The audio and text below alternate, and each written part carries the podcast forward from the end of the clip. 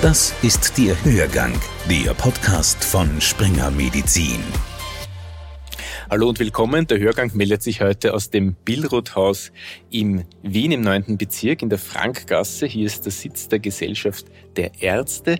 Der Verein wurde im Jahr 1837 gegründet, besteht also seit 185 Jahren. Mit Fug und Recht kann man also hier von altehrwürdig sprechen. Mir gegenüber sitzt Frau Prof. Dr.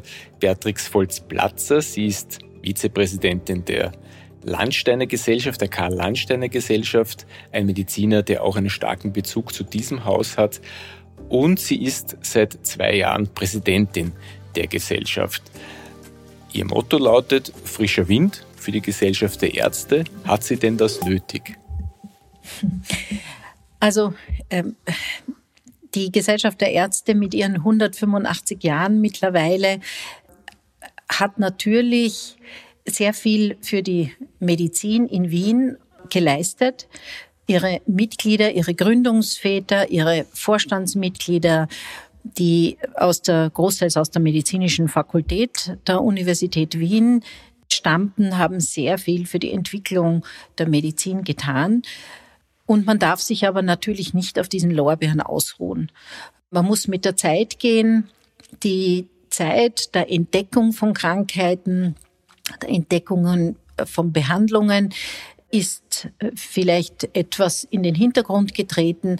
Heute sind es moderne Weiterbildungsformen, moderne Weiterbildungsveranstaltungen, äh, moderne Formen der Wissensvermittlung, äh, die mehr in den Vordergrund getreten sind und die im Gegensatz zu den Diskussionsrunden gelehrter Mediziner im 19. und Anfang des 20. Jahrhunderts zunehmend Fortbildungsveranstaltungen und Informationsveranstaltungen weichen, die für eine größere Ärzteschaft gedacht sind, äh, die für die jungen Mediziner gedacht sind, für Studenten gedacht sind, die aber auch eine äh, nationale und internationale Vernetzung ermöglichen sollen. Wir haben zu diesen Zwecken in diesem ehrwürdigen Gebäude, das so dominiert wird von dem großen Festsaal, der das Herzstück dieses Gebäudes bildet, haben wir natürlich die alte, mittlerweile denkmalgeschützte Architektur und Inneneinrichtung belassen. Von Theodor Billroth, dem Chirurgen, wurde dieser Festsaal gemeinsam mit einigen Kollegen geplant. Er ist leicht äh, abfallend, um die Akustik möglichst gut zu gestalten, dass man äh, von allen Seiten hören kann, auch von der Galerie, die im ersten Stock eingezogen wurde. Die Bestuhlung ist von der Firma Tonnet auch denkmalgeschützt. Der Wandelgang rund um den Festsaal mit seinen lautlosen Gleittüren ist ebenfalls erhalten. Und heute verbirgt sich mittlerweile hinter der Büste von Billroth eine moderne oder die modernste Aufnahmetechnik, akustische Anlagen, um eben eine optimale Qualität von Vorträgen äh, gewährleisten zu können für die Besucher im Saal, aber vor allen Dingen heute auch äh, für Livestreaming und Aufnahme von Veranstaltungen hinter der Büste von Skoda, die auf der anderen Seite vis-à-vis -vis sozusagen von Billroth angebracht ist. Die beiden Herren sind also über die Jahrhunderte nach wie vor im Austausch, äh, befindet sich das Rednerpult ebenfalls mit der modernsten Technologie ausgestattet und die und der Vorsitz, die Möglichkeit des Vorsitzes bei den wissenschaftlichen Veranstaltungen. Man hört, Frau Professor, Sie sind dem Haus aufs engste verbunden. Vor der Präsidentschaft waren Sie, glaube ich, haben Sie im Vorgespräch erzählt, 20 Jahre im Vorstand. Das heißt, wie Sie vor zwei Jahren das Amt übernommen haben, waren Sie bereits aufs Beste vertraut mit den, mit den Besonderheiten, vielleicht auch Eigentümlichkeiten des Gebäudes. Und ich habe es jetzt quasi anklingen lassen, und, oder vielleicht habe ich es auch noch nicht erwähnt, Sie sind jedenfalls die erste Frau, die dieses Amt bekleidet. Besteht ja oft die Hoffnung, dass Tatsache allein, dass man eine Frau sozusagen äh, eine Institution vorsteht, schon etwas äh, verändert, etwas wandelt. Aber äh, was bedeutet es für Sie, die erste Präsidentin der Gesellschaft für Ärzte zu sein? Naja, zunächst einmal ist es eine sehr große Ehre und ein sehr großes Vertrauen, das einem da zuteil wird und dass man natürlich auch versuchen muss zu rechtfertigen. Das bedeutet, dass man einerseits die Tradition wahren muss. Man muss auch äh, danach trachten, denke ich als Präsident, diese Tradition, dieses Wissen, das da hier in diesem Hause schlummert, auch äh, wirklich zugänglich zu machen, es für die Öffentlichkeit erkennbar zu machen. Denn nur so kann Medizintradition auch weiterleben, auch stimulierend wirken, motivierend wirken für die Mediziner von heute und für die heranwachsenden Ärztegenerationen, für Studenten.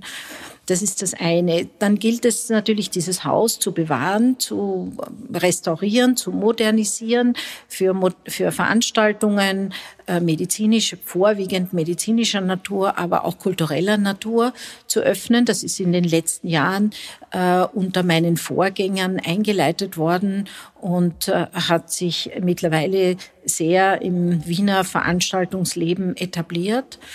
Äh, es gilt aber natürlich auch moderne Fortbildung zu fördern.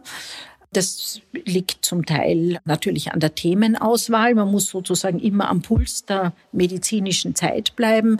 Man muss die neuesten Erkenntnisse vermitteln. Wir hatten im letzten Jahr eine sehr erfolgreiche Serie, ähm, die von einer Vizepräsidentin, äh, Frau Professor Knapp von der Medizinischen Universität moderiert wurde, über Covid-19, über die neuesten Ergebnisse die von nationalen und internationalen Wissenschaftlern hier äh, präsentiert wurden. Und äh, wir mussten damals für die erste Veranstaltung unsere Zoom-Zulassung auf 1000 Zuhörer erweitern, weil wir eine so hohe Anzahl an Anmeldungen hatten.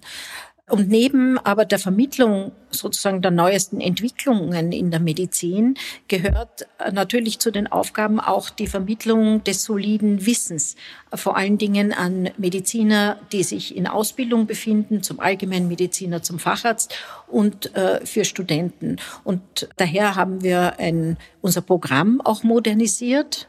Also auch da weht ein frischerer Wind. Also wir machen jetzt Schwerpunkte.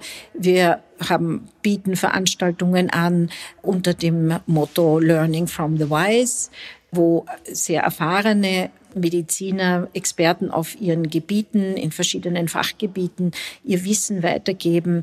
Wir machen Case Challenges, das heißt die guten alten äh, Fallpräsentationen, wo komplexe medizinische Fälle von verschiedenen Fachbereichen her beleuchtet werden, zu einer Diagnose synthetisiert werden und äh, die Therapie besprochen wird. Das ist natürlich ein unglaublich anschauliches Format, von dem junge Mediziner, aber auch erfahrene Mediziner immer profitieren. Dann haben wir jetzt im Wintersemester einen Fokus auf Neurologie als begleitende Fortbildung für Mediziner in den Spitälern, aber auch natürlich in, den, äh, in der Praxis. Wir haben neben einem neurologischen Schwerpunkt auch einen Schwerpunkt der Fächer Dermatologie, HNO und Augenheilkunde, weil man doch die Vermittlung der, äh, der Wissenschaft auf diesen Gebieten noch zusätzlich ergänzen muss bei der Fachausbildung. Wir haben auch die, einen Fokus auf die Interdisziplinarität gelegt. So haben wir zum Beispiel eine unserer Veranstaltungen ist Neurologie und Haut. Es gibt Krankheitsbilder, äh, wo Symptome sowohl neurologischer als auch dermatologischer Natur dominieren. Ich erinnere nur an die Gürtelrose oder an die Borreliose zum Beispiel ja, das sind also, das sind ein paar Schwerpunkte, die wir jetzt gesetzt haben. Äh, und wenn Sie so wollen, ist es eine Art Weiterentwicklung der klassischen, traditionellen wissenschaftlichen Abende, die wir eigentlich sozusagen in ein neues Gewand gekleidet haben. Und was natürlich auch wichtig ist, die Geschichte ist kein schlafender Riese. Man muss diese Geschichte immer wieder von verschiedenen Gesichtspunkten beleuchten. Äh, sehr gut erforscht ist die Geschichte der Gesellschaft und die Geschichte der Medizin im 18. Jahrhundert. Ich erinnere nur an Maria Theresia, ihren Leibarzt Franz Wieten und die erste Wiener medizinische Schule. Dann im 19. Jahrhundert beziehungsweise noch an ihren Sohn Josef II., Gründung des Josephinums, des Militärspitals Und an den Grundstein der zweiten medizinischen, zweiten Wiener medizinischen Schule, deren Protagonisten eben hier diese Gesellschaft gegründet und getragen haben im 19. Jahrhundert. Und dann kommen wir schon ins 20. Jahrhundert und da gibt es sicher einige historische Lücken, die noch zu füllen sind. Und in diesem Sinne haben wir jetzt ein größeres Forschungsprojekt mit Historikern begonnen, mit einem jungen Historiker, der, der verschiedene Fragestellungen äh, rund um und in den kritischen Jahren 1930 bis 1960 bearbeiten wird anhand der Archivmaterialien, die hier im, in der Gesellschaft der Ärzte in Wien gelagert sind, vorwiegend Sitzungsprotokolle, Besprechungsprotokolle.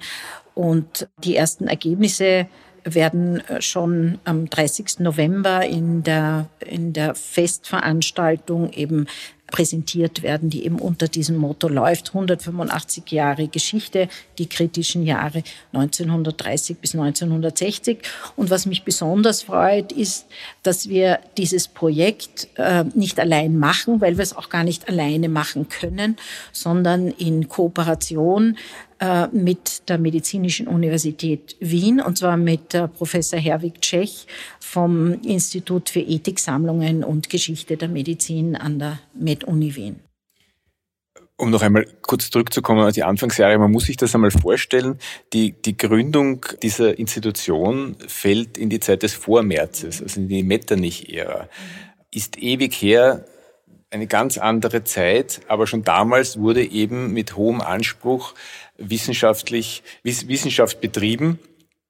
Die Gesellschaft der Ärzte ist eben nicht nur ein Salon, ein Treffpunkt, sondern war von Anfang an ein Ort der Bildung und der Fallpräsentation, der Präsentation neuer medizinischer Forschungsergebnisse. Welcher Geist wehte hier damals? Also hier wehte sicher der Geist der, der Aufklärung, es war ein unheimlicher Drang nach Austausch von äh, medizinischem Wissen über die verschiedenen Fachbereiche hinweg. Äh, es war ein großer Bedarf und ein großes Bedürfnis nach Austausch von Informationen. Man stand ja vor einer Reihe von ungelösten medizinischen Problemen. Ich erinnere nur an die Cholera-Epidemien, die ja die größeren Städte in Europa in regelmäßigen Abständen heimgesucht haben, bis man endlich in London entdeckt hat, John Snow war das, der ähm, entdeckt hat, dass es sich um verschmutztes Trinkwasser handeln muss. Und auch das, diese, diese Erkenntnisse haben sich dann natürlich ähm, rasend schnell über Europa verbreitet. Und hier in dieser Gesellschaft hat man dann im Zuge des wissenschaftlichen Diskurses ist man dann zu dem Ergebnis gekommen, dass man in einer Großstadt äh, oder großen Stadt wie Wien schon damals war, man für sauberes Trinkwasser sorgen muss. Und Ärzte allen voran, Josef Skoda waren es, die es durchgesetzt haben, bei der Stadt Wien und äh, beim, bei, in den Ministerien, dass die erste Wiener Hochquellwasserleitung angelegt wurde. Also das geht schon auf den maßgeblichen Einfluss und die Durchschlagskraft äh, der Vorstandsmitglieder der damaligen Gesellschaft der Ärzte in der zweiten Hälfte des 19. Jahrhunderts zurück. Also es war ein, es war auch eine Aufbruchsstimmung natürlich. Vielleicht auch deswegen, weil ja politisch es durchaus repressive Maßnahmen gab. Also man hat ja nicht hier einen Verein sich wie eine, eine erblühende Blume sich so ohne weiteres entwickeln lassen, sondern die Ärzte, die sich damals zusammengefunden haben, die mussten wirklich dafür kämpfen, äh, sich regelmäßig treffen zu können, in zunächst, bevor es dieses Billroth-Haus gab, an wechselnden Orten wie der alten Universität, aber auch Privatwohnungen zum Teil. Also, dass das überhaupt erlaubt wurde, das hat schon drei Jahrzehnte gedauert. Eben zur Zeit Metternichs äh, waren solche Versammlungen zunächst einmal gar nicht durchzusetzen oder eine Genehmigung dafür gar nicht durchzusetzen. Und erst 1873 ist es auch mit dem maßgeblichen Einsatz vom Fürsten Kolowrat Lipsteinski, dem äh, quasi Gegenspieler von Metternich, insofern als er ein besonderer Förderer der Wissenschaft und Kunst war. Also mit seiner Unterstützung ist es dann gelungen, dass die Gesellschaft der Ärzte in Wien sich ähm, als Verein äh, gründen und eintragen lassen konnte. Wir haben vorher eine Führung durch das Haus gemacht, vom Archiv im Untergeschoss bis zu den Lesesälen, zur Bibliothek und wir sitzen hier in einem großartigen, geräumigen Lesezimmer. Ist das einfach ein wunderbarer Ort, um zu studieren, um, um Gespräche zu führen? Und wie gesagt, Sie haben auch gezeigt, die Bestände, die Archivalien. Wie geht man mit diesem großen Erbe um? Was für Pläne haben Sie da? Also wir wollen versuchen, die Renovierung, Renovierung des Hauses weiter zu verfolgen. Äh, meine Vorgänger als Präsidenten haben ja bereits mit einer Renovierung begonnen, mit eben einer Maßnahme gesetzt für die Barrierefreiheit dieses Hauses. Das ist auch sehr gut gelungen. Wir haben nicht alles, was sich zunächst als Katastrophe äh, präsentiert, muss dann letztlich als solche enden. Durch den äh, Bau der U-Bahn-Linie U5 ist es gelungen, in Verhandlungen und Kooperation mit den Wiener Linien eine Stabilisierung des Hauses und damit auch eine äh, Modernisierung des Archivs in die Wege zu leiten. Also das, das Archiv zu modernisieren, und zunehmend dann natürlich auch zu digitalisieren. Das ist also sicher eine Aufgabe jetzt für die nächsten Jahre, das Archiv aber auch zu erhalten, weil so viele Möglichkeiten gibt es heute nicht, dass man Artikel wie zum Beispiel die Entdeckung der Blutgruppen, die erstmals in der Wiener Klinischen Wochenschrift publiziert wurde, dass man solche Artikel heute noch im Original lesen kann.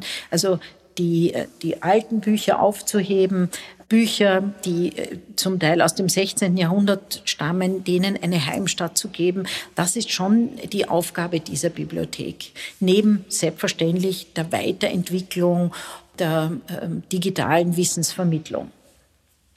Also das ist sicher eine ganz wesentliche Aufgabe.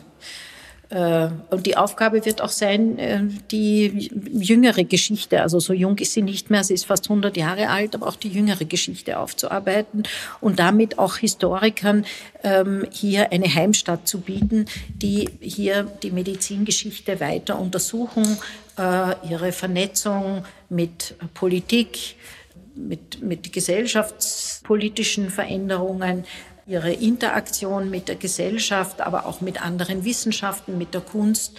Also da bietet sozusagen das 20. Jahrhundert ein reiches Forschungsfeld, äh, womit natürlich auch ein Auftrag, der statutengemäß zu erfüllen ist, nämlich die Forschung in diesem Hause auch erfüllt werden kann. Also das Haus und seine Geschichte als Forschungsobjekt einerseits, aber andererseits natürlich auch die Forscher, die hier arbeiten können, also Mediziner, die sich medizinhistorisch interessieren äh, oder auch Historiker, die auf sehr professionelle Weise aus einem anderen Blickwinkel die, Gesellschaft, die, die Geschichten, Geschichte und Geschichten der Gesellschaft der Ärzte aufarbeiten.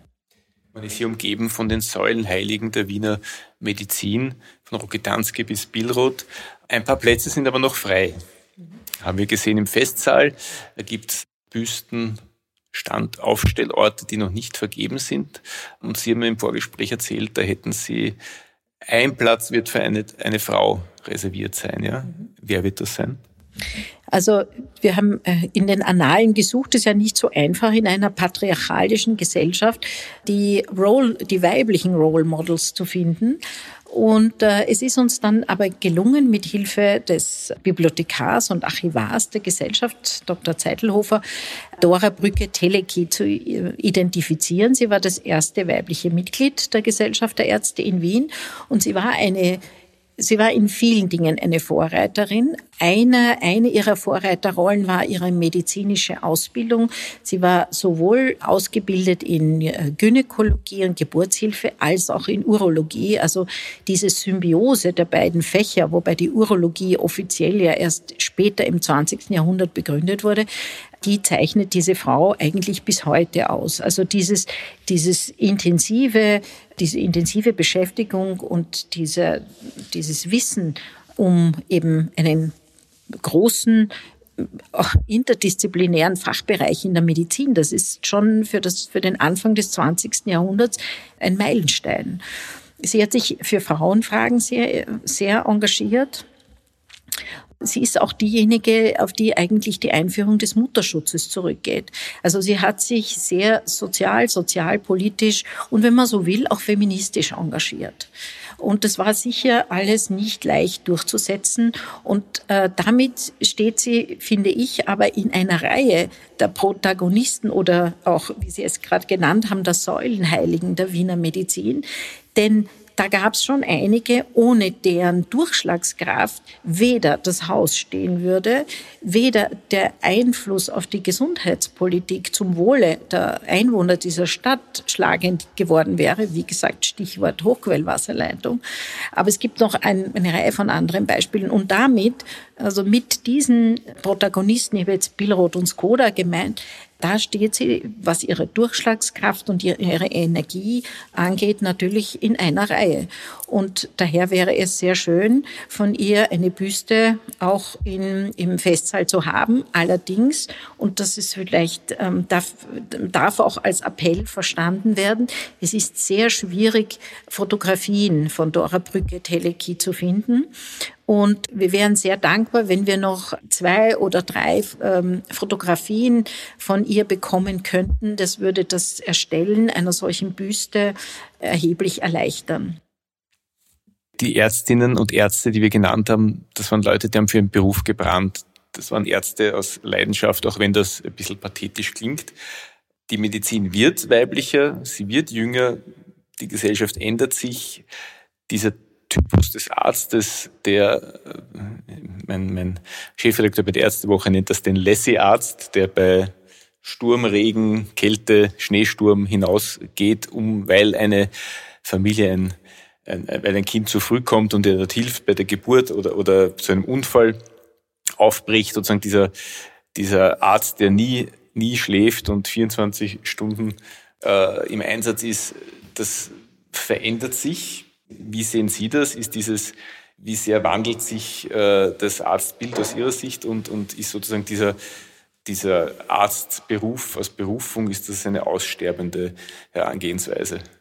Also so ganz äh, würde ich sagen, ist diese, dieses Bild des Arztberufes, der eigentlich eine Berufung ist, gar nicht verschwunden. Ich darf nur erinnern an die höchst erfolgreiche Serie des Bergdoktor, der sich ebenfalls bei Schnee und Eis äh, entlang des wilden Kaisers zu den Patienten durchkämpft und die, glaube ich, äh, nicht so wenig Einschaltzahlen hat.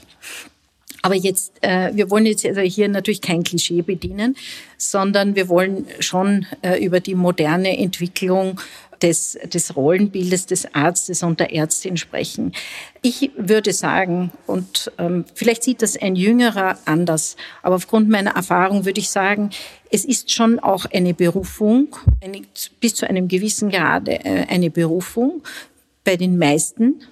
Es hat eine äh, soziale Komponente. Der Arztberuf ist einer der sozialen Berufe.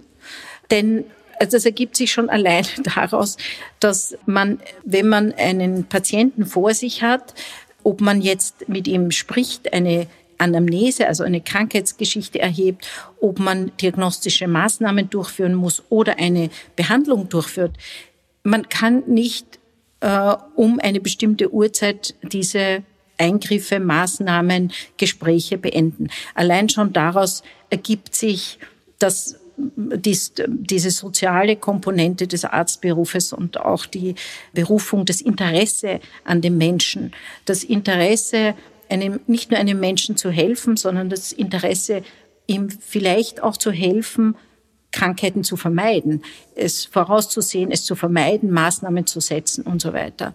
Das ist etwas, was zwar unsere Vorväter auch schon verstanden haben, also unter den Gründungsvätern gibt es sehr wohl einige, die schon der Prävention, so wie wir sie heute verstehen, das Wort geredet haben, die das schon erkannt haben, dass das Beste für einen Menschen ist, eine Krankheit zu vermeiden und das Zweitbeste erst ihn zu heilen, wenn es eben sein muss. Was gehört noch dazu? Es gehört äh, schon der Wille dazu und das Interesse und auch die Neugier, auch die Verpflichtung, sich auf dem medizinisch-wissenschaftlich neuesten Stand zu halten, im, also auf dem neuesten Wissensstand zu halten im Sinne der Patienten. Äh, dass das nicht leicht ist, ist uns allen klar. Covid hat uns das vor Augen geführt. Den Erwerb von Wissen und die, die laufende Fortbildung erfordert Zeit. Das ist etwas, was auch irgendwie fast unmodern geworden ist. Allein der Gedanke daran. Und ich finde, an das sollte man sich aber schon erinnern. Man braucht Zeit, um etwas in Ruhe durchzulesen und vielleicht auch die Zeit, um etwas mit einem oder mehreren Kollegen zu diskutieren und so zu einer Erkenntnis zu kommen und zu einem Wissensgewinn. Die schnelllebige Zeit und der Druck, der damit aufgebaut wird auf verschiedenen Berufen, aber natürlich auch auf dem Arztberuf, bedeutet aber natürlich auch, wenn man nicht das Ausbrennen fördern will oder in Gefahr laufen will, des Ausbrennens, dass man eine eine Balance findet zwischen dem Privatleben, äh, zwischen Hobbys, zwischen anderen Interessen, die durchaus auch befruchtend sein können für den Arztberuf. Also da diese Balance zu finden. Heute wird das mit dem modernen Begriff Work-Life-Balance gerne bezeichnet. Man muss halt aufpassen, dass es nicht zu einer Life-Work-Balance wird. Denn das lässt sich sicher nicht mit einem Arztberuf im eigentlichen Sinne auf die Dauer vereinbaren. Also nur begrenzte Zeit, sich ähm, der Medizin, dem Patienten oder der medizinischen Wissenschaft zu widmen. Insbesondere jeder, der Wissenschaft betreibt, weiß, dass man dann, dass man nicht die Uhr stellen kann und nach einer gestellten Uhr forschen kann, zum Beispiel.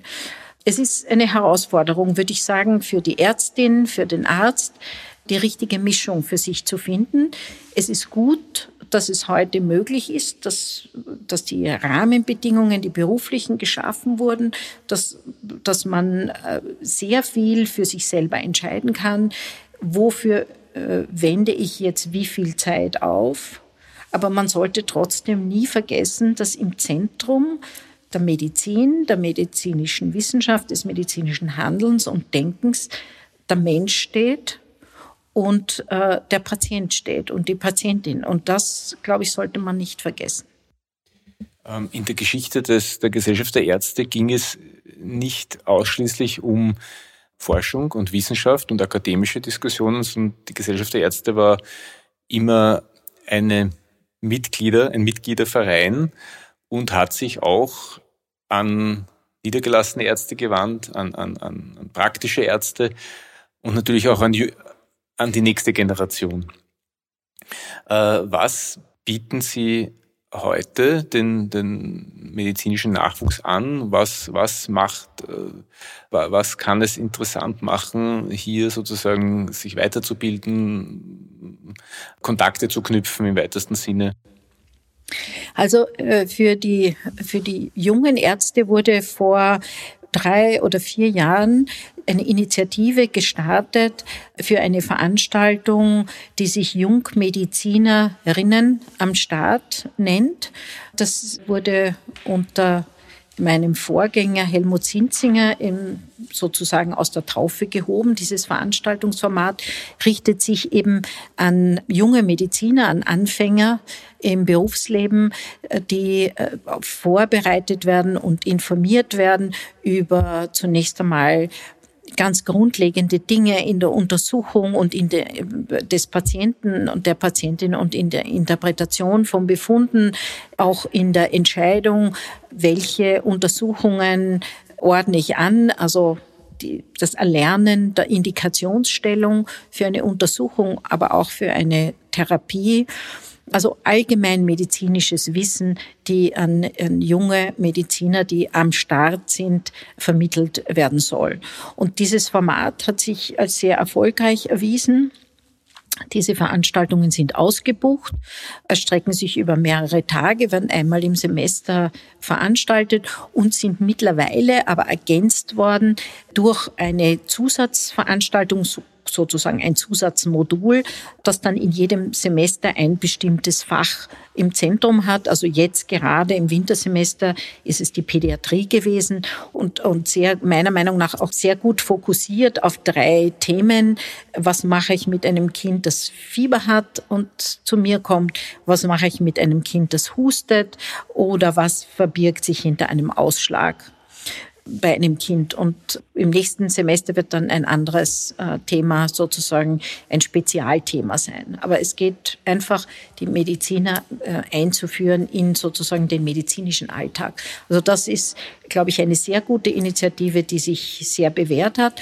Dazu kommt, dass wir jetzt in Zusammenarbeit mit dem Wiener Gesundheitsverbund unser Programm auch danach richten, was an Fortbildung erforderlich ist, äh, wo man ergänzend noch ähm, etwas für die Fortbildung der Ärzte in Ausbildung, aber auch der Fachärzte in Spitälern des Wiener Gesundheitsverbundes leisten kann.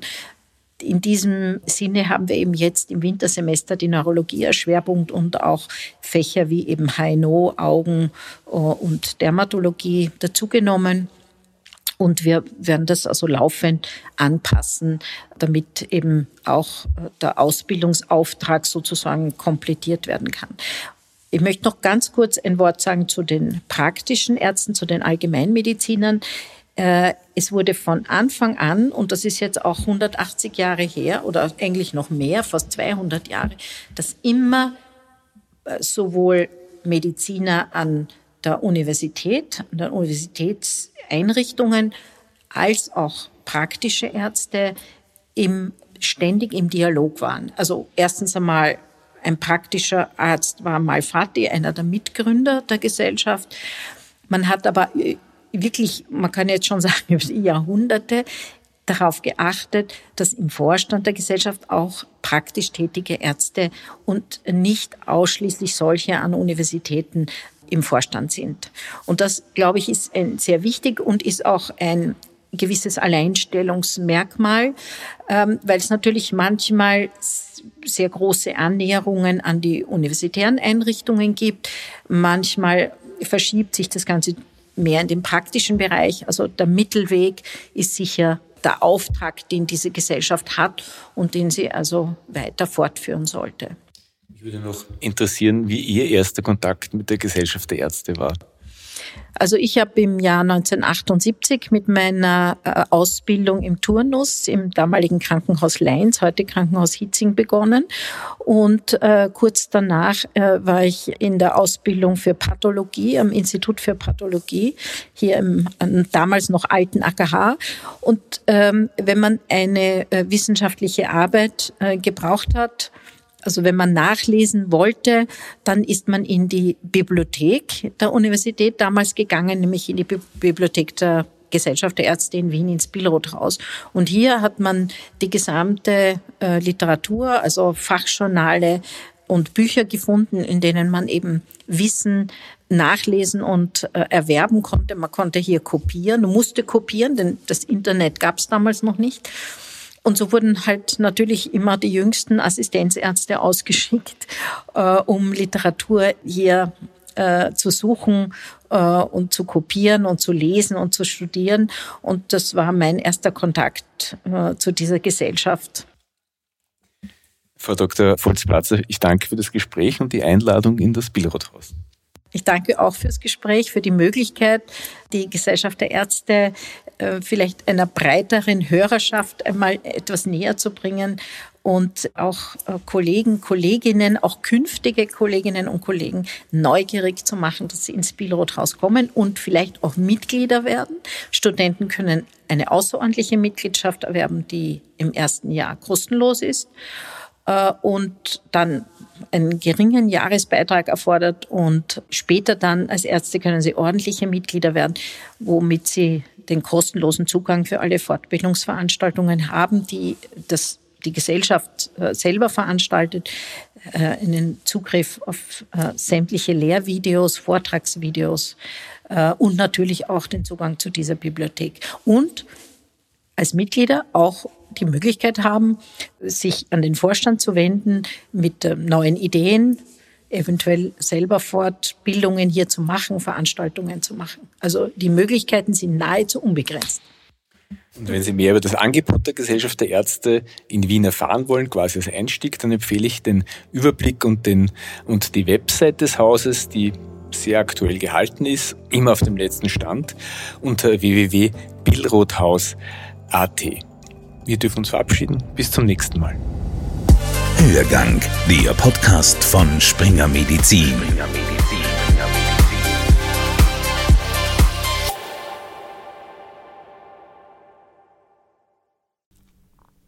Sie wollen keine neue Podcast-Folge mehr verpassen? Dann abonnieren Sie am besten gleich unseren Newsletter. Den Link zur Anmeldung finden Sie in der Folgenbeschreibung.